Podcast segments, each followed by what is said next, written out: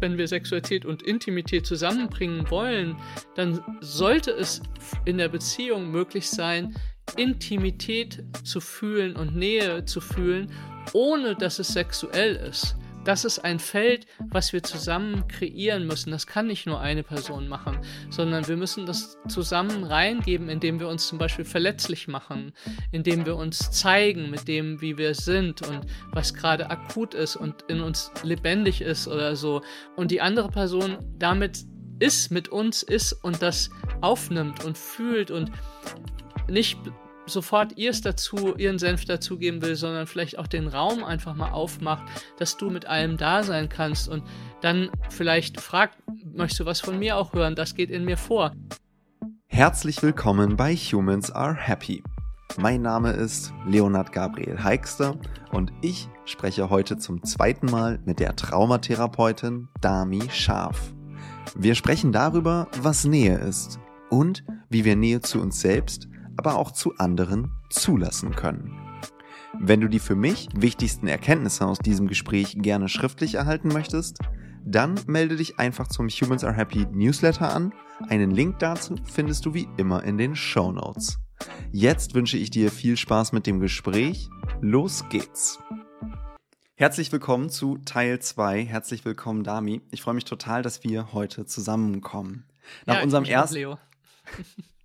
Nach unserem ersten Gespräch hatten wir total viele offene Ansatzpunkte. Wir haben ja über Traumabewältigung, über ein gelingendes Leben und wie das Ganze zusammenhängt gesprochen.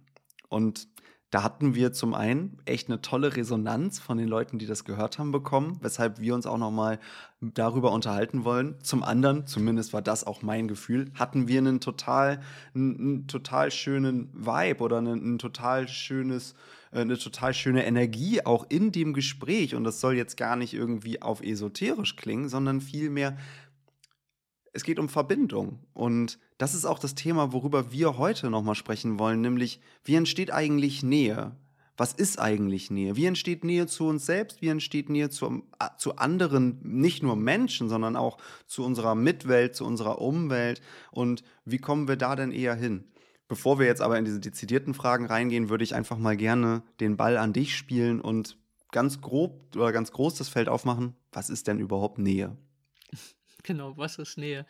Das ist total spannend, weil was mir immer auffällt, ist, mh, hm, alle benutzen das Wort und wenn man dann aber mit Menschen zusammen ist, dann merkt man, wie unterschiedlich sie Nähe leben oder verstehen. Also was wir letztlich darunter verstehen, hängt viel von Fähigkeiten ab, die wir haben. So. Aber äh, für mich ist Nähe ein Riesenspektrum von, mh, hm, ich sehe jemanden auf der Straße und es gibt manchmal diesen, diesen Moment, wo man sich anschaut und anlächelt und das hat, hat was ganz Nahes, wenn auch Unverbindliches, aber ist was, was wir, was uns manchmal den ganzen Tag äh, aufhält. So eine kurze Begegnung mit Fremden oder auch Nähe zwischen Fremden im Zug.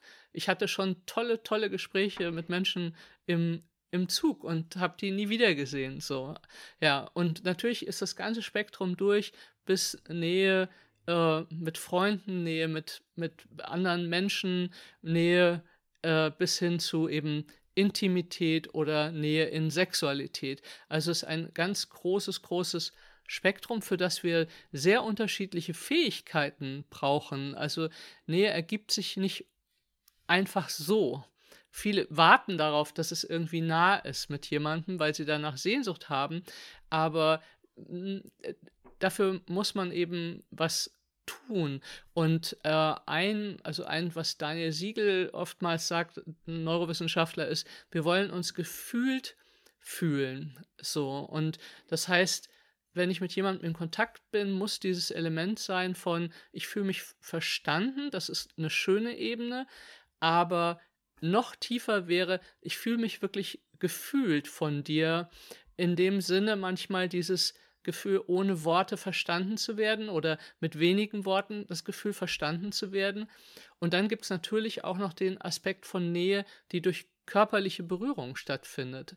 So, und das alles sind Aspekte oder können Aspekte von Nähe sein. Und auch unser darauf kommen wir sicherlich noch, quasi unsere Fähigkeiten Nähe herzustellen, aber auch unsere Fähigkeiten Nähe zuzulassen, sind eben sehr, sehr unterschiedlich.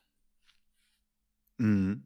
Ich habe jetzt gerade gehört, dass es, wenn es darum geht, sich verstanden fühlen oder sich gefühlt fühlen oder mit anderen Menschen in Verbindung gehen, beispielsweise durch Blickkontakt, durch ein spontanes Gespräch, durch ein geplantes Gespräch, wie auch immer. Da gibt es immer irgendwie so einen Gegenpart, der nicht in mir liegt.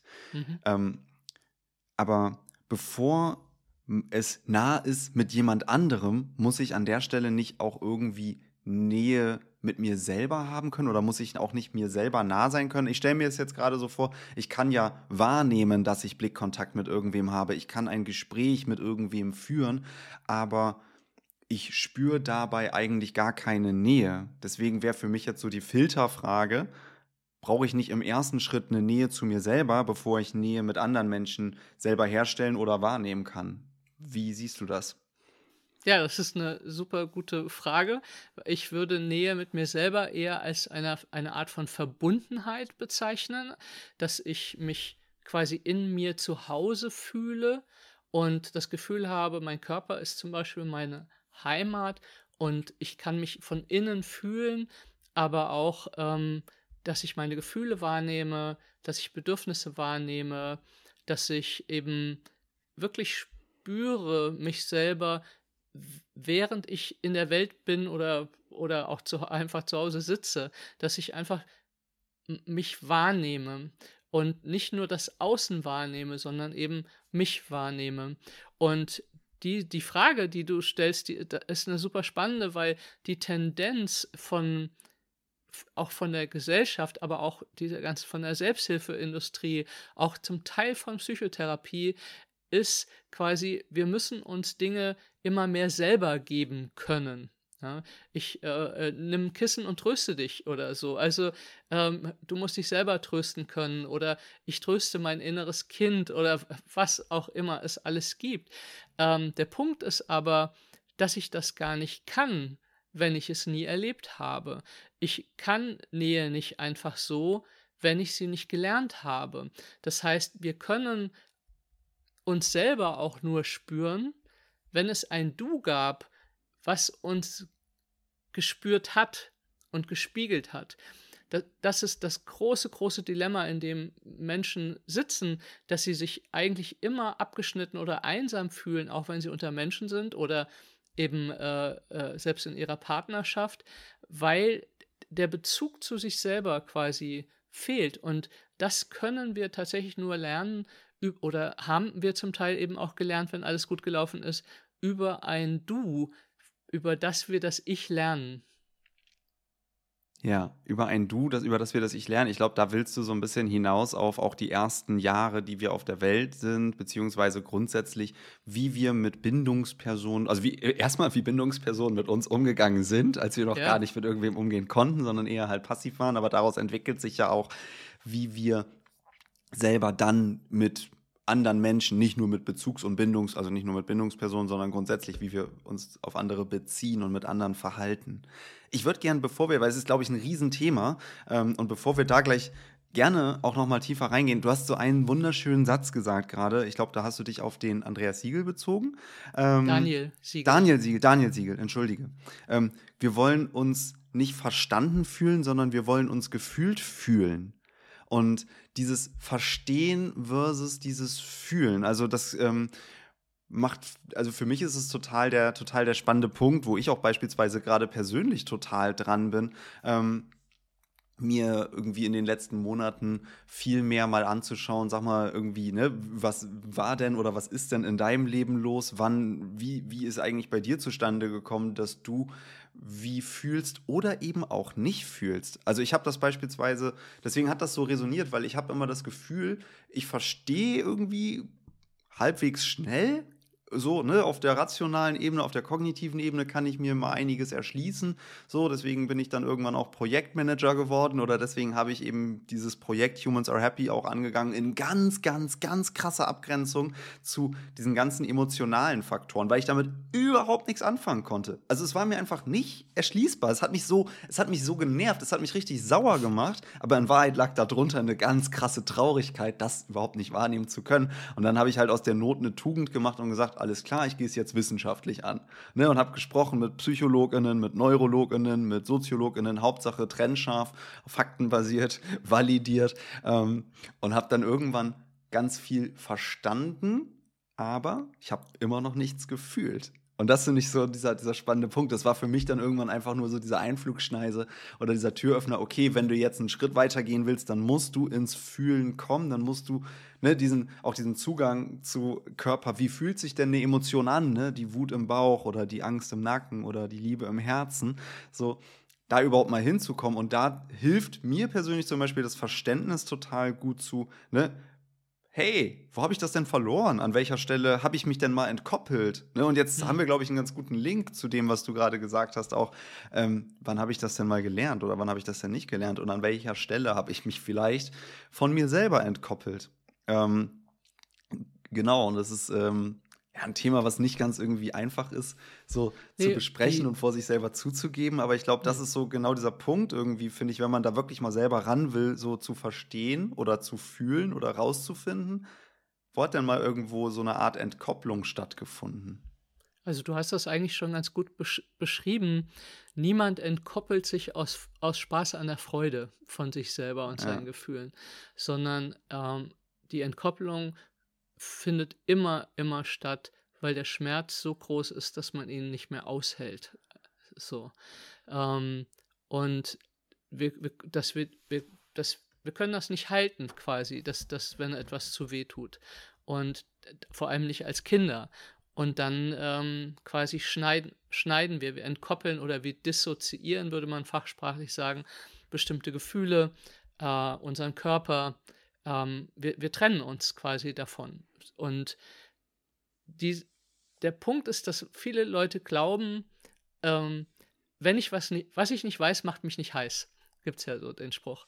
So, Keiner also, ja, genau. Also die Idee, dass wenn ich mich dem nicht zuwende ähm, und es dann auch nicht wehtut nochmal, dass dann ich mich dem Leben zuwenden kann. Also ich, und, und leider ist das komplett falsch, weil die Dinge, mit denen wir nicht verbunden sind, die aber dennoch da sind, bestimmen unser Leben sehr viel massiver als die Dinge, denen wir uns zugewendet haben und die wir zu uns geholt haben im wahrsten Sinne des Wortes. Dann haben wir wieder die Freiheit, nach äh, woanders hinzugucken. Aber wenn ich nicht weiß, ähm, also ich muss nicht immer explizit eine Erinnerung haben für etwas. Das, das muss ich überhaupt nicht. Also, weil das kann ich auch gar nicht. Unter zwischen drei und fünf fängt ja überhaupt das biografische Gedächtnis erst an. Also ich, ich weiß nun mal nicht, wie meine Mutter mich auf dem Arm hatte. Aber ich kann relativ gute Rückschlüsse ziehen von meinem Verhalten heute und von dem, wie ich agiere, auf das, wie es wahrscheinlich war. Das kann man einfach relativ gut tun. So, wir sind alle keine Mysterien, auch wenn wir es selber gerne würden, sein würden. Weil wir sind so. für uns selber häufig Mysterien. Also das ja, finde ich, ne, so, so ja. ich kann, be bevor ich mich erstmal verstehe, gar geschweige denn fühle, ist das, also Nebelgranaten ja, ohne Ende. Also wirklich. Ja, Wahnsinn. Ja, ja, ich glaube, ich habe halt recht früh angefangen. Äh, nichtsdestotrotz gibt es immer noch Neues zu entdecken. Also da ist man auch, glaube ich, nie mit fertig so richtig. Aber der, der, die Falle, in die wir treten, ist quasi dann immer nach draußen zu gucken. Wir mhm. suchen mhm. im Außen dann ständig den Grund dafür, dass unser Leben nicht so läuft oder äh, warum wir vielleicht uns, uns blöd fühlen oder traurig oder je nachdem, wie, ob ich das überhaupt beschreiben kann, wie mein Gefühlszustand ist. Auch das ist eine Fähigkeit, die ich lernen muss so und die ich mal gelernt habe. Hm, also wir Gefühle sind in großen Teilen interpretierte Körperempfindungen.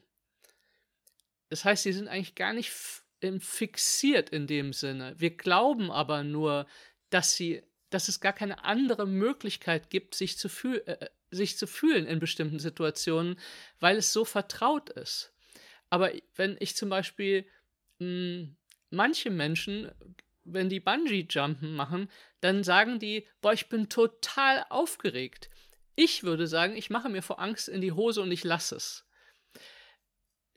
Körperlich haben wir mit Sicherheit dieselben Empfindungen und Sensationen. Es wird kribbelig, ich kriege Atemnot. Äh, nur die Interpretation der einen Person ist komplett eine positive darauf, während eine andere Person gelernt hat, diese Art von Empfindungen im Körper, auch wenn sie sie gar nicht bewusst wahrnehmen mag äh, oder kann, inter zu interpretieren als Angst.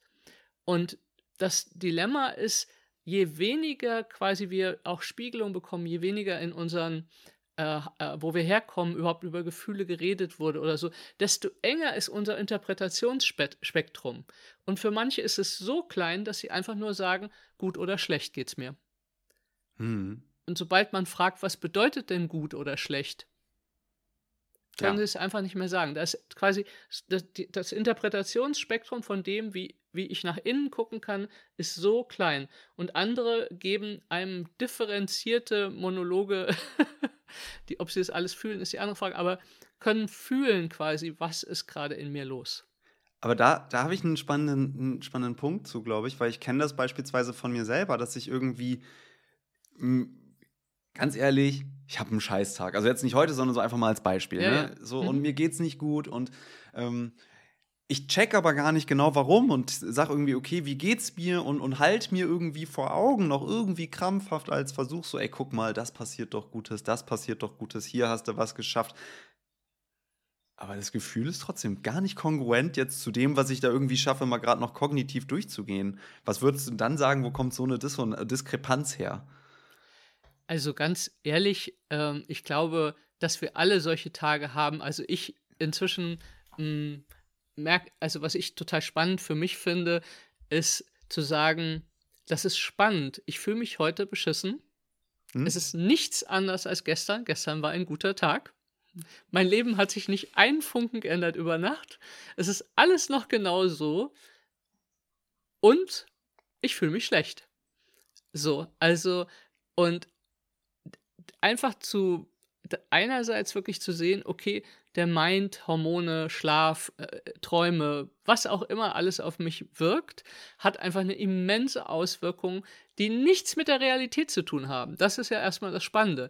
Die Feststellung für mich selber, mein innerer Zustand hat offensichtlich nichts, also nicht nicht immer, aber häufig nichts damit zu tun, wie mein Leben gerade ist, weil gestern war es noch nett, heute ist alles schlimm. So, aber wie gesagt, es hat sich eigentlich nichts geändert. Das ist das eine. Das andere ist aber, kann ich beobachten quasi, wie, mit welchen Gefühlen ich reagiere auf, auf Dinge in meinem Leben und kann ich die beobachten und wahrnehmen, ohne zum Beispiel auch gleich zu reagieren. So, und ähm, also kann ich die Gefühle regulieren und in mir halten und beobachten. Und, und ich glaube, dass man da einfach A immer besser wird und ich glaube, dass wir uns immer wieder auch ein Rätsel sind. Aber hast du hast gerade gesagt, so mein innerer Zustand ist nicht meine Realität und ich würde jetzt entge entgegnen, hä, aber ist mein innerer Zustand nicht genau meine Realität? Also wenn irgendwie ich angenommenerweise in einer Welt lebe, die total aggressiv und gefährlich ist und ich mich vor allen anderen schützen muss und einfach nur der Größte und Stärkste werden muss, um nicht gefressen zu werden, dann ist das meine Realität, oder nicht? Ja, jetzt, jetzt huh, jetzt Ja, es ist deine Realität, aber es ist nicht die Realität. Ja, also wenn, wenn, wenn dein Nachbar neben dir nicht bis an die Zähne bewaffnet sein muss, in, im selben Umfeld, dann scheint es unterschiedliche Realitäten zu geben. Und das Spannende ist ja, äh, oder ich finde das immer spannender, je älter ich werde, wie sehr wir das ignorieren können. Also wir, wir, wir leben quasi äh, einfach viel in unserer Blase. Und es fällt uns ganz schwer, rüber zu gucken und zu denken, warum ist der denn jetzt so entspannt? wo doch hier der nächste Krieg ausbrechen wird oder was weiß ich, dass die Welt ganz gefährlich ist und zu kapieren, das ist für mich so, aber für dich offensichtlich nicht so. Wo ist, wer macht den Fehler? Und wir sind natürlich sofort klar, ist völlig klar, mein Nachbar macht den Fehler. Sicher. Das ist völlig logisch. Aber man könnte ab und zu mal denken, gibt es andere Interpretationen für, für die gleiche Sache? So, also könnte ich das anders interpretieren, was ich erlebe oder was ich wahrnehme. Und manchmal haben wir ja auch schlechte Tage und dann passiert irgendeine Kleinigkeit oder ein Musikstück kommt und es macht Switch und wir, wir wechseln den State und es geht uns plötzlich besser. Wie kann das sein? Aber wie gesagt, auch ich bin mir noch ein Rätsel, dass ich, ich verstehe es nicht alles, aber ich versuche es mit mehr Humor zu sehen und mit mehr es könnte auch anders sein. Das ist, warum ich, ja, Punkt. Humor ist ein toller Take an der Stelle. Das ist auch etwas, worin ich mich äh, versuche zu üben, sagen wir mal so. Ähm, Ob es mir gelingt, keine Ahnung, aber äh, ja, das ist auf jeden Fall auch etwas, was ich für mich als extrem werthaltig äh, identifiziert habe. Hier kommt ein kurzer Einschub in eigener Sache. Wenn dir dieses Interview gefällt, dann freue ich mich, wenn du den Humans Are Happy Podcast bei Apple oder Spotify mit 5 Sternen bewertest. Für dich sind das wenige Klicks, allerdings haben diese für mich einen großen Effekt. Ich danke dir im Voraus und wünsche dir jetzt wieder viel Spaß beim Hören. Du hast gerade nochmal den Punkt gesagt, wir interpretieren ja einfach Dinge. Und vorhin hast du, glaube ich, den Satz gesagt, unsere Gefühle sind interpretierte Körperempfindungen. Jetzt könnte ich also, haha, denken, ähm, okay, also geht es jetzt einfach darum, meine Interpretation zu ändern? Also sollte ich an meiner Interpretation schrauben, dass ich vielleicht einfach die Dinge positiver sehe, dann kommen wir so in diese Richtung Positive Thinking und was auch immer. Oder könnte man sagen, wenn ich differenzierter fühlen kann, dann kann ich auch anders interpretieren. Ne? Also was würdest du sagen, was ist, oder, oder macht beides Sinn? Weil ich sehe einmal so, wie gesagt, Link, interpretier doch einfach anders. Ne? Das, was du hast, einfach mal durch Reframing, Neubewertung irgendwie verzehren. Oder vielleicht kannst du auch das, was du wahrnimmst, nochmal differenzieren oder den Filter öffnen für das, was du wahrnimmst. Und da sind wir, glaube ich, wieder bei diesem Thema Verbindung zu sich selber, zur Außenwelt, überhaupt, was nehme ich da wahr? Wie blickst du darauf? Ja, also mh, wir haben halt einen quasi einen großen Verzerrer in unserem Leben und das ist Trauma. Okay. Das ist unsere Geschichte. Und wenn quasi mein ganzes System in chronischer Angst gefangen ist, kann ich die Welt nur noch durch diesen Filter wahrnehmen. Also ich, ich sehe quasi überall etwas, was beängstigend ist, weil meine Biologie das so vorschreibt. Das heißt, meine Interpretation, wenn, also, das, das ist ganz einfach. Du setzt dich hin und machst so. Machst einen starren Nacken, machst die Augen auf und bleibst einfach mal zwei, drei Minuten so sitzen. So, und jetzt guckst du raus in die Welt. Was glaubst du, was passiert mit der Zeit? Alles wird beängstigender. Ja. Weil der Stress, das Stresshormon, also die Stresshormone gehen einfach hoch, weil du quasi nachmachst, wie man ist, wenn man Angst und Stress hat. Und dann sagt der Körper, hier muss irgendwo der Auslöser sein dafür im Außen. Und den finden wir immer. Äh, das ist kein Problem in unserer Welt, einen Auslöser zu finden für das, was mir Stress macht.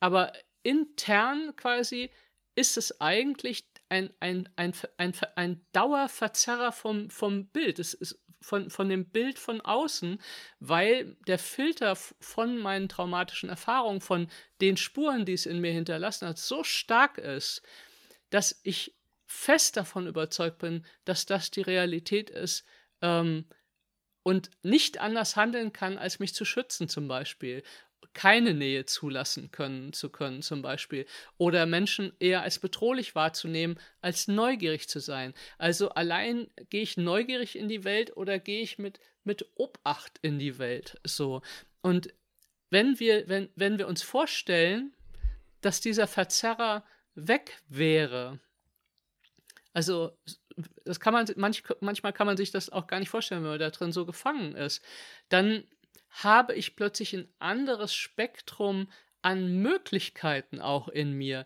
Erst dann kann ich eigentlich überhaupt überlegen, kann ich das anders interpretieren, weil ich die Freiheit habe, ähm, auch Gefühle so zu regulieren, dass ich sie mir anschauen kann.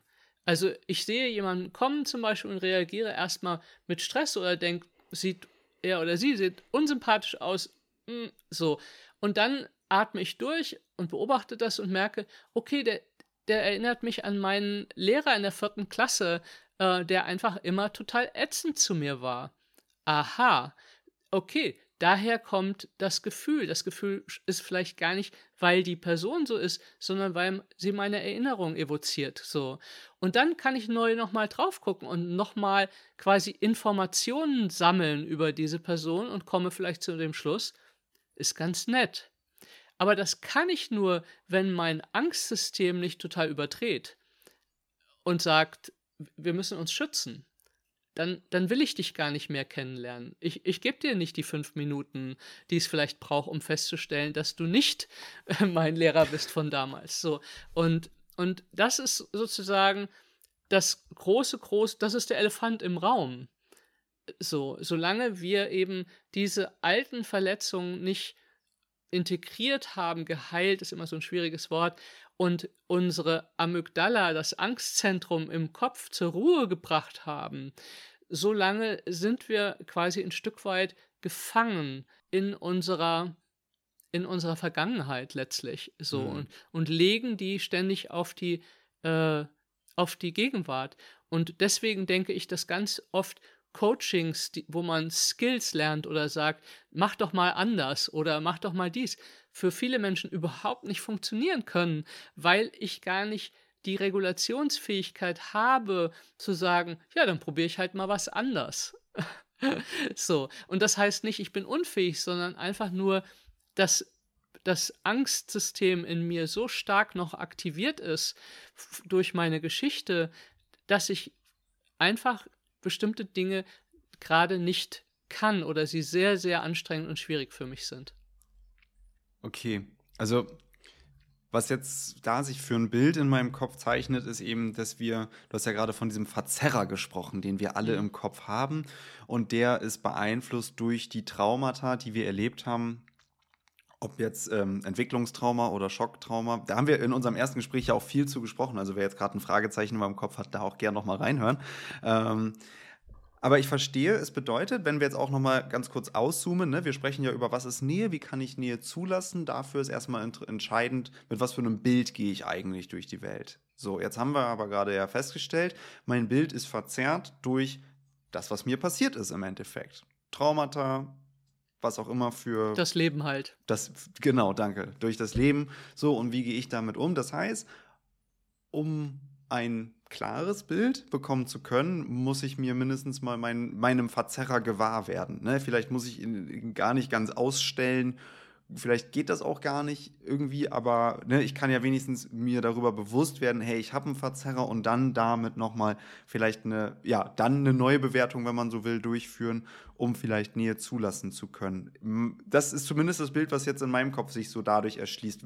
Ich sehe dich ja. nicken, aber macht das Sinn für dich so auch? Ja, das macht Sinn für mich weil du, ähm, weil je näher es wird, mhm. desto mehr springt die Vergangenheit in die Gegenwart. Mhm. Das ist ein, das große, große Dilemma, was wir alle erfahren, wenn wir in Partnerschaften gehen, in, in Liebesbeziehungen reingehen. Wo, also wir haben quasi mehr Luft, wenn uns jemand nicht so nah ist. Ähm, aber wenn jemand uns wirklich nahe kommt oder kommen möchte oder wir der Person nahe kommen möchte, dann gibt es, äh, am Anfang hat man immer noch ein bisschen, wenn man frisch verliebt ist, sage ich immer, hat man immer noch ein bisschen Luft. So, die Neurosen verstecken sich alle im Schrank, damit man auch attraktiv genug bleibt. So, aber so nach drei Monaten kommen sie dann alle langsam zum Vorschein und man lernt sich besser kennen, so wie man das so schön sagt. Und dann eben ähm, kommt, werden diese Kindheitsmuster, wie wir Nähe gelernt haben und äh, einfach wirklich aktiviert und der Filter oder die Verzerrung kann einfach immens stark werden, so dass wir uns einfach total verhaken und ähm, Ja, und ja, uns wirklich einfach so verhaken, dass die Beziehung auch scheitern kann, zum Beispiel. Oder gar nicht erst zustande kommt, weil das Oder macht mir gar nicht richtig erst Angst, wenn ich mich jetzt wirklich committen müsste. Es ist, das resoniert so doll. Thema Bindungsangst habe ich mich äh, qua eigene Biografie auf jeden Fall auch mal mit auseinandergesetzt, beziehungsweise mache es auch. Und mein Therapeut meinte letztens zu mir so, ähm, ja, du kannst aber doch einfach im Wir auch ein bisschen das Ich und das Du üben, so dass beides halt auch drin Platz hat. Und es war so, ja, du hast voll recht oder sie haben voll recht. Aber es ist halt so heftig schwierig, das umzusetzen. Ja, das Oder ist total schwierig. sich- vor ja. allem, weil, also das zum Beispiel, das ist ja ein Muster, dass wir mal unsere Bindungsperson, meistens die Mutter, weil die am Anfang einfach näher ist, dass die Mutter sich über uns reguliert hat. Ja. Also sich Nähe geholt hat, quasi, die sie vielleicht woanders nicht bekommen hat. Und quasi das, das Baby von Anfang an eine Aufgabe hatte. Und Mhm. das, das kann ganz subtil sein, das, das kann auch massiv sein, aber es hat ein, auch das hat ein Riesenspektrum. Aber womit wir aufwachsen oder, oder ich, wenn ich dann anfange zu krabbeln, dass äh, ich eine Mutter habe, die immer Angst hat. Oder auch einen Vater, der mir immer Mhm. suggeriert, "N- nicht so weit. So. Und das ist gefährlich und das ist gefährlich so. Das heißt, ich lerne, dass zum Beispiel, wenn ich selbstständig werde, wenn ich ich werde, ich zum Beispiel die Bindungsperson verliere oder frustriere oder die traurig dann ist oder mit Liebesentzug reagiert, wenn ich zu viel in die Welt gehe, zu viel Spaß habe mit anderen habe. So. Oder eben ich lerne äh, gar nicht zu trennen und zu sagen, du darfst anders sein als ich. Ich erlebe quasi, sobald es dir schlecht geht, fange ich an, mich um dich zu kümmern. Nicht, weil ich so besonders liebevoll bin, sondern weil ich deinen Zustand regulieren muss, damit es mir überhaupt gut gehen darf. Das, das sind alles quasi Dinge, die wir mitbringen und die eine Beziehung dann äh, sehr äh, essentiell prägen. So, also ich gehöre auch zu denen zum Beispiel, die äh, von da kommen, ähm, immer die andere Person regulieren zu wollen, immer sozusagen für Sorge zu tragen und dann zu vergessen, wie fühle ich mich eigentlich an, so. Und über die Jahre ist das besser geworden, aber ich weiß nicht, ob ich da jemals die, die Königsdisziplin von ich bin ich, du bist du und wir zusammen sind wir erreichen werde. Aber ähm, äh, immerhin habe ich inzwischen Ahnung, was es, wie es sein könnte. Früher mit 20 ging das gar nicht. Du hast ja gerade diesen schönen Satz gesagt, ähm, weil ich erst deinen Zustand regulieren muss, bevor es mir gut gehen kann. Und da haben wir ja, glaube ich, schon so dieses, wenn und wir. darf. Hm. Und bevor es mir gut gehen darf, überhaupt, genau, ne, bevor ich überhaupt bei mir sein darf. Das heißt aber, ich muss immer ein bisschen mehr, also in diesem Beispiel, da gibt es ja verschiedene Ausprägungen, ist schon klar. Aber was auch mir eher näher liegt, ist auf jeden Fall dieses so, ich bin eher mit meinen, ähm, ja, mit meinen Synapsen, mit meiner Aufmerksamkeit irgendwie bei wem anders und dadurch aber gar nicht so bei, bei mir, sondern gucke erstmal, okay, es geht irgendwem anders gut.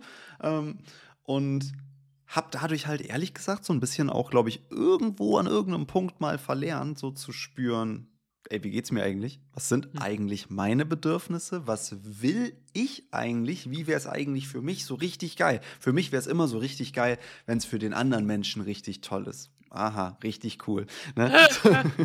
ja, also ähm, wenn keine Person in der Beziehung das nur ansatzweise hat, sondern ins Gegenteil geht, nämlich, äh, ich sage immer den Satz, der ist ganz schön, ähm, es ist schön, dass du da bist, aber nicht hier. So, also, Aha. das heißt, es ist schön, dass da jemand ist, aber ich will gar nicht und kann nicht in Kontakt gehen.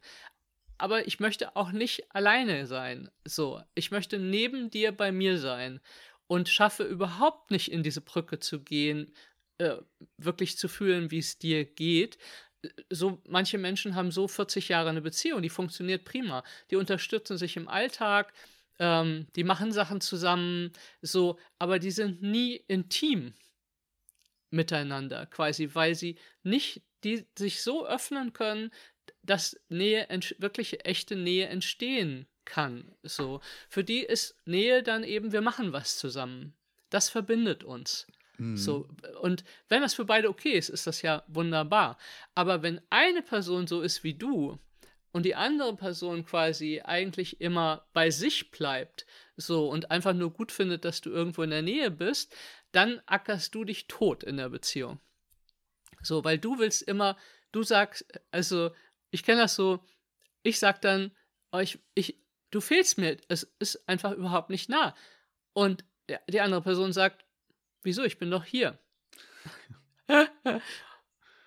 Und dann sage ich, ja, aber das ist nicht der Punkt. So. Und man findet überhaupt nicht, man kann das überhaupt nicht übersetzen, um was es wirklich geht.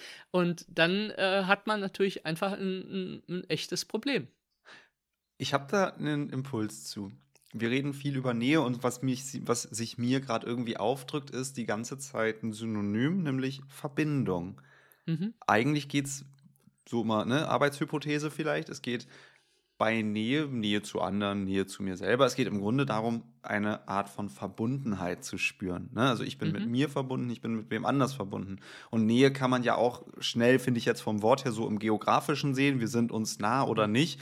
Ne? Ähm, nur weil ich jetzt neben dir sitze, heißt das nicht, dass wir uns deswegen nah sind. Aber wenn man sagt, okay, ne, ich fühle mich nicht verbunden, dann ist dieser, dieser vielleicht dieser örtlicher Aspekt, den das Wort Nähe einfach auch im Deutschen mitbringt, so ein bisschen ausgeschaltet. Und vielleicht hilft es hier zu sagen, es geht bei Nähe vor allem darum, in Verbindung gehen zu können mit anderen Menschen, mit mir selber. Erstmal mit mir selber, um dann ne, vom Ich zum, zum Du irgendwie ja, sich beziehen zu können. Vielleicht gibt es dann da irgendwie eine Wir-Ebene, muss ja auch nicht immer.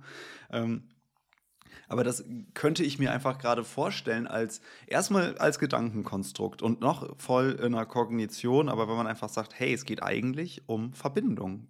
Auf jeden gehst, Fall. Gehst also das ist so nenne ich es auch eigentlich normalerweise. Ja. Das ist meine, mein, der Kern meiner Arbeit, Verbundenheit mhm. mit mir selber, mit anderen Menschen die Möglichkeit zu haben und auch noch zu dem, wo wir leben, quasi. Mhm. Ja. Ich habe dazu letztens, ich, mir, mir kommt es einfach gerade so in den Sinn, ich habe dazu letztens ein, äh, ein Podcast-Gespräch gehabt. Ähm, da ging es um Spiritualität. Ähm, ich äh, will ganz kurz erklären, worum es geht, weil Spiritualität ja, ja, ich habe das alles hier so wissenschaftlich gestartet, da konnte ich ja gar nichts mit anfangen, ganz, ganz schwierig. Mittlerweile verstehe ich, na, warte, so darf man, darf man sich auch mal anschauen. Ähm, und äh, Dr. Ulrich Ott hat äh, eine wunderschöne Bücherreihe, unter anderem Spiritualität für Skeptiker. Der geht das Ganze nämlich sehr neurologisch, sehr psychologisch, ähm, wissenschaftlich an und der bezieht sich wiederum auf Anton Bucher. Anton Bucher hat ein Buch geschrieben, ich glaube, das heißt Psychologie der Spiritualität. Und der sieht Spiritualität, also der sagt, das Kernelement von Spiritualität ist nämlich Verbundenheit. Und die kann man ähm, empfinden auf vier Ebenen. Und dann hat man einmal eine horizontale Ebene, da geht es um Verbind Verbundenheit zu Natur, Umwelt, Kosmos, wenn man so will, und auf der anderen Seite zur sozialen Mitwelt, also zu Mitmenschen und auf der vertikalen Achse einmal Verbindung zu sich selber und Verbindung zu einer höheren Macht, ob man es jetzt Gott nennt oder sonst wie. Und das fand ich irgendwie, fand ich irgendwie einen ganz spannenden Punkt.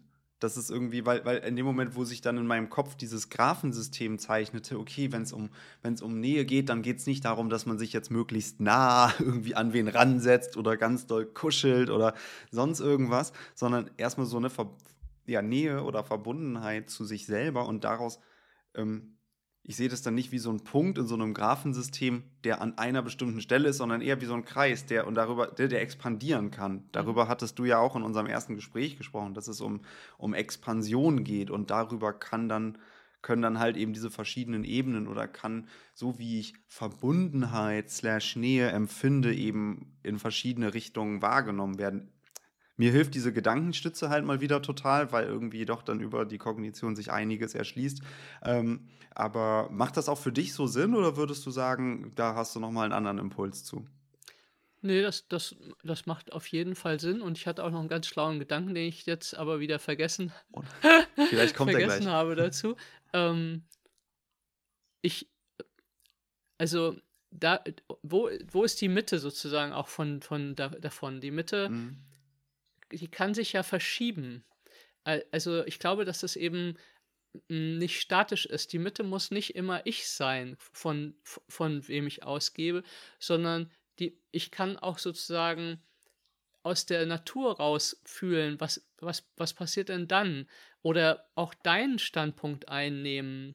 Was, also was passiert dann? Also diese Art von Verbundenheit, die können wir ja nur leisten, a, wenn wir uns sicher fühlen, so, ähm, und wenn wir in, also uns eben auch fühlen, wenn wir nicht uns verloren haben. So, das, und Spiritualität, so wie sie oftmals genutzt wird, ist, um aus dem Irdischen in etwas Geistiges zu kommen und das Irdische hinter uns zu lassen. Und das glaube ich eben überhaupt gar nicht. Spiritualität muss verkörpert sein und äh, im Körper stattfinden und auf dieser Erde. Weil hier leben wir nun mal gerade und hier gibt es viele, viele wichtige Aufgaben, die wir haben. So, und das, das, was auch immer da noch sein mag, das wird schon dann sich zeigen, wenn es soweit ist, sozusagen so. Aber ähm, ja. Du hattest ja gerade ähm, in dem Beispiel vor zwei Minuten oder drei Minuten gesagt, oder so eine Art Beziehung skizziert, die eher tendenziell funktional ist. Ne? Und mhm. da sind dann zwei Menschen beispielsweise, die aber äh, in ihrer Verbundenheit, wie auch immer sich das dann ausdrückt, eigentlich gar keine Intimität erleben. Und ich finde diesen Begriff von Intimität an der Stelle total spannend, denn ich kann mir vorstellen, miteinander intim sein, dass man dann schnell an irgendwas Sexuelles oder irgendwas Körperliches erstmal denken kann. Dabei ist Intimität, eigentlich meint es das gar nicht. Nein, ähm, Intimität ist einfach was, wo wir so verbunden sind, dass es die Welt ausschließt. Das erkläre. ist für mich Intimität. Es, so. Wir sind so verbunden, dass es die Welt ausschließt. Ja, du bist, das? du bist der einzige Mensch, der gerade für mich existiert. Das, wir sehen das sogar auf der Straße oder wir sehen das bei Menschen. Äh, wir, wir stören die dann nicht. Mhm. Ja, ich, ich spreche ja zum Beispiel Leute an, äh, manchmal, aber manchmal spreche ich die nicht an, wenn die gerade im Gespräch sind. Weil ich merke, da ist eine bestimmte Intensität und die gibt es natürlich steigerungswürdig so. Und ich glaube eben zum Beispiel, und das war der Gedanke, dass Intimität, sexuelle Intimität ist eigentlich nur möglich, wenn wir auch sonst fähig sind, intim zu sein ohne Sexualität. Und viele, und da ist jetzt der andere Gedanke noch wunderbar, viele Menschen überspringen die, diesen, die eigentlich die Intimität, die erstmal entstehen muss, und werden körperlich, weil sie hoffen und glauben, dass sie dann jemandem nah sind. Und das ist leider ein Trugschluss. Man kann Sex haben ohne jede Nähe und ist danach vielleicht ja, also wenn man nur Leidenschaft gesucht hat, ist vielleicht okay, aber ansonsten, wenn man noch Nähe sucht, ist man danach total frustriert. Das heißt, dass, dass es bei, bei Sexualität, wenn wir Sexualität und Intimität zusammenbringen wollen, dann sollte es in der Beziehung möglich sein, Intimität zu fühlen und Nähe zu fühlen, ohne dass es sexuell ist. So. Und das, das ist ein Feld, was wir zusammen kreieren müssen. Das kann nicht nur eine Person machen, sondern wir müssen das zusammen reingeben, indem wir uns zum Beispiel verletzlich machen, indem wir uns zeigen mit dem, wie wir sind und was gerade akut ist und in uns lebendig ist oder so. Und, und die andere Person damit ist, mit uns ist und das aufnimmt und fühlt und nicht sofort ihrs dazu, ihren Senf dazugeben will, sondern vielleicht auch den Raum einfach mal aufmacht, dass du mit allem da sein kannst und dann vielleicht fragt, möchtest du was von mir auch hören? Das geht in mir vor. Also indem wir wirklich einen Raum kreieren, wo du bei dir landen kannst. Und über das bei dir landen kannst du dann auch quasi bei mir also landen, wenn wir beide das jetzt wären, also bei der anderen Person landen. Und dann wenn daraus sexuelle Intimität entsteht, hat die natürlich eine vollkommen andere Qualität, als wenn ich eigentlich dir kaum zuhören kann und kaum bei dir sein kann und ständig aufs Handy gucke und dann sage, du, ich bin scharf auf dich, lass uns ins Bett gehen. Das wird einfach eine andere eine andere Geschmacksrichtung haben und die kann ja auch manchmal ganz gut sein, aber für eine Beziehung, um die zu vertiefen, braucht es auch die andere Qualität. Und die muss erstmal im Alltag möglich sein, bevor ich die äh, zur Sexualität trage. Aber wir springen ganz oft. So, Ja. weil es einfacher erscheint. Total. Und ich habe da, also ich, ich finde das so klasse, was du gerade sagst, weil ähm, du meintest ja, wir müssen erstmal fähig sein, intim zu sein, bevor wir dann irgendwie, ja, jetzt auf körperlicher Ebene in dem Beispiel oder sowieso mit wem anders vielleicht Nähe zulassen können. Weil wenn man das Wort Intim, Intimität hernimmt, ich weiß jetzt leider gerade nicht mehr, welches Buch genau das war, wo ich das mal gelesen oder geschickt bekommen habe, in Intimacy aus dem Englischen Into Me I See. Ja, Ähm, das hast du be- beim letzten Mal schon gesagt. bedeutet, Genau. ja, genau. Und das ist halt eigentlich, ne, es geht gar nicht darum, also ich kann erstmal mit, oder ich darf erstmal mit mir selber intim sein, also in mich reinschauen. Und wenn wir jetzt wieder diesen Verzerrer nehmen, beispielsweise, die ganzen Geister und Dämonen, die wir haben, die ganzen Annahmen und Fehlannahmen und Interpretationen und wie groß ist eigentlich da das Tor, durch das wir irgendwie Gefühle wahrnehmen können. Wenn ich da erstmal in mich reinschaue, ähm, und Intimität mit mir selber überhaupt halten und zulassen kann und es halten kann, in mich reinzuschauen, dass das überhaupt Voraussetzung ist, um wirklich mit anderen Leuten eine echte Intimität ähm, ja, herstellen und aufbauen zu können. Denn eine Verbindung durch jetzt beispielsweise Sex ähm, ist an der Stelle vielleicht überhaupt gar nicht intim, ne? also vielleicht ja körperlich intim, okay, aber jetzt überhaupt nicht auf so einer emotionalen Ebene. Und dann, wo du das Beispiel angefügt hast, ganz kurz hint hinterhergeschoben, zweiter Punkt, so dieser Unterschied zwischen Regulation und Kompensation. Hm. Weil ich kann mir vorstellen, dass da an der Stelle, das kann alles Mögliche sein. Das kann Sex sein, das kann Arbeit sein, das können Drogen sein, das kann äh, was auch immer sein. Ne? Dass in dem Moment aber ich mich eigentlich selber überhaupt nicht reguliere, sondern ich kompensiere nur was. Hm. Ne? Und stelle dann eine Art vermeintliche Nähe her oder Intimität her. Aber das Ja, und die wird dann immer enttäuschend. Also, das hat immer diesen Geschmack von fade, von leer.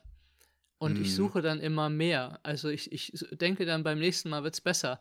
So, äh, und ich, ich glaube eben, dass das so nicht funktioniert, sondern mh, wenn wir, also klar, wir müssen lernen, in uns reinzuschauen, aber es macht eben Unterschied, ob du mir den Raum dafür gibst.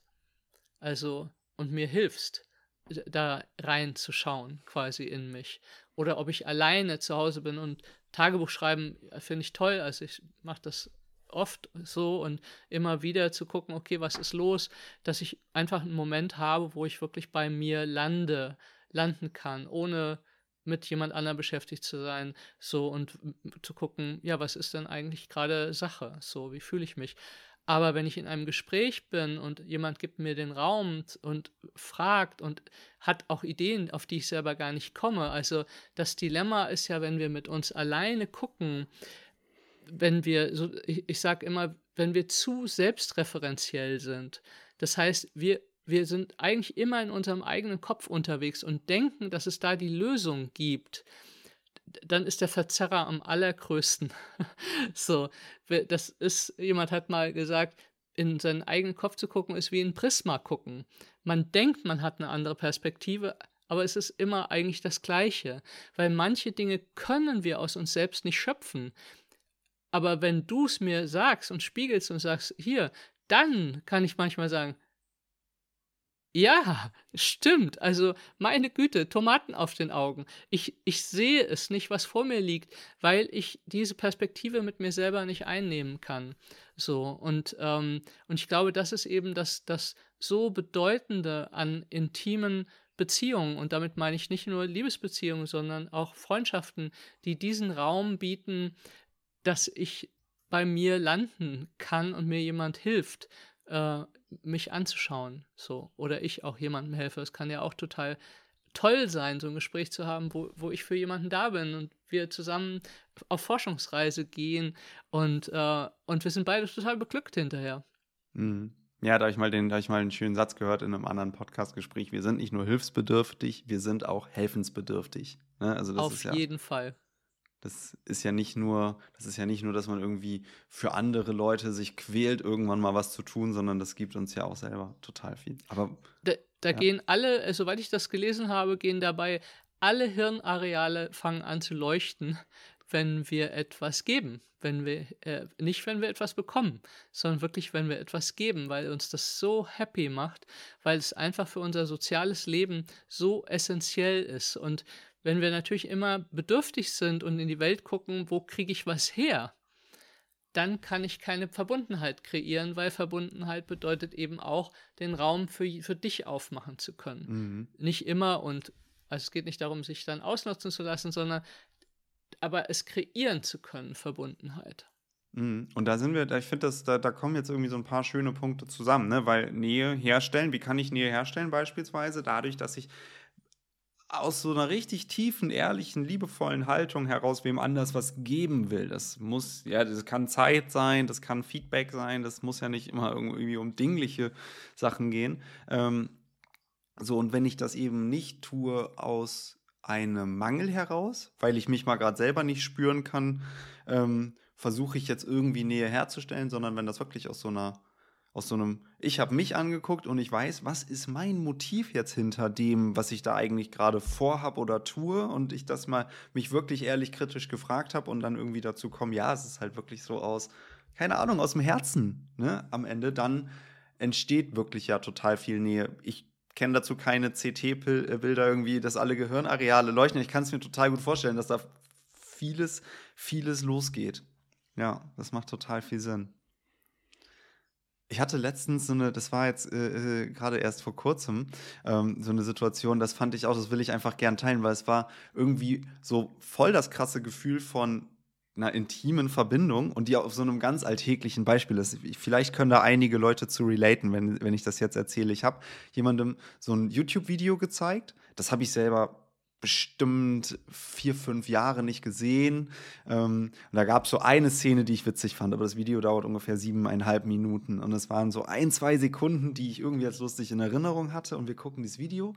Und diese lustige, vermeintlich lustige Szene war relativ am Anfang. Und dann ähm, war so für mich so voll quälend, gucken wir so äh, irgendwie so fünf Minuten dieses Video oder sechs und ich war so, ach du Kacke, ey, scheiße. Ne? So, es, ist so, es ist mir so richtig unangenehm, verkrampft so auch voll, aber natürlich so, dass, es, dass man es nicht richtig sieht, sondern halt mich irgendwo an mir selber fest, sämtliche Muskeln angespannt und dann am Ende ähm, geht das Video aus und ich fange so an, irgendwie so, ja, ach, irgendwie, ich hatte das halt irgendwie so lustiger in Erinnerung oder keine Ahnung, ja, auch ewig nicht gesehen und so weiter. Und dann sagt der Mensch einfach so, ey, ähm, ich kenne das voll krass gut wenn man einfach so eine Sekunde als witzig in Erinnerung hat und dann sich so denkt, so, oh nein, und irgendwie anfängt, sich zu rechtfertigen. Aber ey, danke fürs Teilen, Mann. Ich finde das voll nice, dass du das irgendwie gerade gezeigt hast. Und ich habe mich so doll gesehen gefühlt in dem Moment. Das war halt so, das war halt so ein voll das ehrliche, so, ne, ich habe mich gezeigt in dem Moment und es war mir so peinlich. Hm. Soziale Scham. Absoluter, ey, absolut. Und ähm, ja, das war auf jeden Fall irgendwie so, so eine ganz alltägliche Erfahrung, finde ich, in dem Moment von Nähe. So und von irgendwie so sich zeigen, aber auch gehalten werden und dann dadurch aber auch wieder voll doll auf einmal in die Fähigkeit kommen, mich, mich selber halten zu können. Durch diese ja, Art von Co-Regulation in dem Moment. Genau. Das ist ein fantastisches Beispiel eigentlich, wie alltäglich das eben ist. Also A, ist Scham einer der größten, größten Blockierer von Nähe. So, weil Scham macht uns immer einsam. Mhm. Und ähm, wenn das Scham mein täglicher Begleiter ist, quasi für mich selber, habe ich große Schwierigkeiten. Wie kann, wie kann ich in Nähe gehen, wenn ich immer denke, ich bin es gar nicht wert oder ich sollte gar nicht auf dieser Erde existieren? Und dann das andere ist, ähm, du hast es quasi ausgehalten, so, also und wirst natürlich dann, dann wissen wir, wieso wir abends alle so verspannt sind, wie oft das am Tag ist, so. Und dann hast du es geoutet quasi und der andere hat deine Scham reguliert. So, und, und das ist das, was hätte auch passieren müssen als Kinder, dass wenn Eltern uns abmahnen, dann entsteht Scham und dann sollten sie reparieren, die, weil es ein Bindungsbruch ist Scham ist immer ein Bindungsunterbrecher. Und ich, eigentlich brauche ich dann jemanden, der genau das tut, was dein Freund gemacht hat. Hey, ich kenne das auch und so. Der hat dich quasi aus dieser Scham wieder rausgeholt in die Verbindung. Und das Spannende ist ja, dass man sich danach dann viel näher mit dieser Person fühlt. So, weil man war so verletzlich, die Person ist gut damit umgegangen und das macht total viel Vertrauen und Nähe. So, und so das ist ein super klassisches Beispiel, wo wir uns im Alltag unterstützen können oder einfach mehr sein können damit mit uns selber. Und das ist aber so, so banal und gleichzeitig bedeutend ist es eben, wie wir reagieren und was wir damit machen. Ja, total. Also, ne, da, da, da zeigt sich, finde ich, so ein bisschen nicht Ambivalenz, aber irgendwie so dieses, ja, also die Banalität, aber eben auch nicht Banalität gleichzeitig. Man könnte ja schon fast denken, das ist paradox. Ich muss das, glaube ich, auch vielleicht kurz wirken lassen. Ähm, so. Aber dabei klingt auch noch der Satz hinter, der Satz an, was du gerade gesagt hast, Charme ist ein äh, Bindungs, was hast du gesagt, Bindungsvernichter? Unterbricht Bindung. Charme unterbricht Bindung, ja, voll, ne? Zum einen, ja, und ich bin schon wieder da, erstmal zu mir selber, weil ich schäme mich ja gut, meistens schämt man sich für sich selber, außer es ist halt so Fremdscham, wenn man irgendwas, keine Ahnung, anschaut, was, was einen so ganz mhm. doll irgendwie die Fußnägel hochklappen lässt. Ähm, ja, ein Bindungsunterbrecher, aka Scham. Ja, deswegen ist eines der wichtigen Dinge, um wirklich Nähe leben zu können, ist, äh, dass wir äh, reparieren. Also, dass wir lernen zu reparieren. Wie wichtig das ist, Bindungsunterbrechungen zu reparieren und nicht einfach so zu tun, als wäre es gar nicht gewesen, der Stress oder der Streit, mhm. so oder äh, was ich gesagt habe, was viele machen, sondern wirklich aktiv zu reparieren, zu sagen, wie geht's dir denn jetzt damit und äh, es tut mir leid, was passiert ist, auch, auch auch zum Beispiel, wenn ich gar nicht schuld bin. Es geht gar nicht immer um Schuld, sondern es kann ja sein, dass ich irgendwas tue, was dich jetzt das, was dich, dich schmerzt. Aber es hat gar nichts damit zu tun, dich zu verletzen, sondern es schmerzt dich, weil ich vielleicht das Wochenende alleine wegfahren will. Das ist voll in Ordnung. Und dennoch kann es sein, dass du sagst, oh, ich habe mir was anderes vorgestellt. Und allein wenn dann jemand nicht sagt, meine Güte, jetzt, das nervt so, sondern, oh ja, ich kann das, kann das verstehen. So, äh, ähm, das, das tut mir, also es tut mir leid. Ohne dass ich denke, ich muss jetzt alles canceln. Mhm. Sondern das bin ich, das ist mein Leben, ich möchte das gerne machen und ich sehe, es macht dir etwas aus und ich bin bei dir und habe Verständnis, ohne dass ich es meins aufgeben muss. Aber ich versuche die Beziehung zu reparieren, indem ich sehe, wie es dir geht und auch damit sein kann und nicht dann sage, damit will ich jetzt nichts zu tun haben, weil das, das stresst mich jetzt, wenn ich sehe, dass du leidest. So. Und das macht Intimität und macht Nähe, wenn, wenn wir das können für jemanden. Ja, also du hast, das ist jetzt ja so ein wundervolles Beispiel für, ich kann mich selber regulieren, ich kann aber auch wen anders regulieren, also gehe in die Selbst- und Co-Regulation. Und was du vorhin ja so wundervoll als Königsdisziplin beschrieben hast, ne, ich kann im Wir das Ich und das Du halten in dem Moment. Ne? Und das ist, das ist, glaube ich, ja, also es ist, es ist so witzig oder beziehungsweise es ist am Ende dann doch immer so simpel. Ne? Wo kommt man dann, wo landet man denn dann? Ne? Und dann ist es halt, wir haben diese verschiedenen Ebenen, ganz simpel, ich, du, wir. Und dass man erstmal, ne, dass, dass wir erstmal auf der Ich-Ebene schauen und, und uns selber halten können oder auch zugelassen, zulassen können, gehalten zu werden und auch andere Menschen halten können und dass eben dadurch ein, ein Wir entstehen und gehalten werden kann. Ähm, und das spiegelt sich halt irgendwie immer wieder in allen möglichen Facetten. Ob ich mir den inneren Verzerrer anschaue, ob ich ähm, Blickkontakt mit anderen Menschen suche oder aushalten kann, ob ich ein spontanes Gespräch suche oder aushalten kann, ob ich irgendwie aushalten kann, dass da ein YouTube-Video läuft oder wie ich darauf reagiere oder ob ich halt beim Wochenendtrip, wie du es gerade gesagt hast, dann trotzdem sage, hey, aber für mich ist das wichtig und ich möchte es gern machen und ich habe dich deswegen trotzdem lieb und niemand stirbt. Ähm, und ich sehe dich, ich sehe dich und mach's aber trotzdem. Jetzt habe ich Siri angemacht, weil Siri dachte, sie wäre gemeint. Ähm, so, auch kurz äh, Siri aus dieser Ebene verbannt. Nein, aber ähm, ja, also irgendwie, es, es kommt einfach für mich gerade so dieses Bild, wo, wo einfach diese verschiedenen Beispiele sich so einordnen, aber es ist am Ende immer wieder das, ne? bei sich selber anfangen und daraus dann so in die Welt schauen. Ja, das ist so ein schönes, auch ein schönes Schlusswort. So. Das ist, äh, es ist simpel, aber nicht einfach. Das ist das Problem. Es ist einfach ein, ein, ein Lebens, äh, eine Lebensmeisterschaft sozusagen so. Und, ähm, und schließt ganz viel, ganz, ganz viel ein, weil je mehr wir das können, das, um nochmal auf das Thema von unserem ersten Gespräch zurückzukommen, desto erfüllter wird mein Leben. Ja, Lebensmeisterschaft oder Lebenskunst. Ne? Ich, ja. ich mag da den, den Duktus gelingendes Leben, aber du hast es, also ich, ich, ich mag mich da total gern anschließen. Es ist, es ist simpel, aber nicht einfach. Ähm, wir bleiben dran. Wir bleiben dran, genau.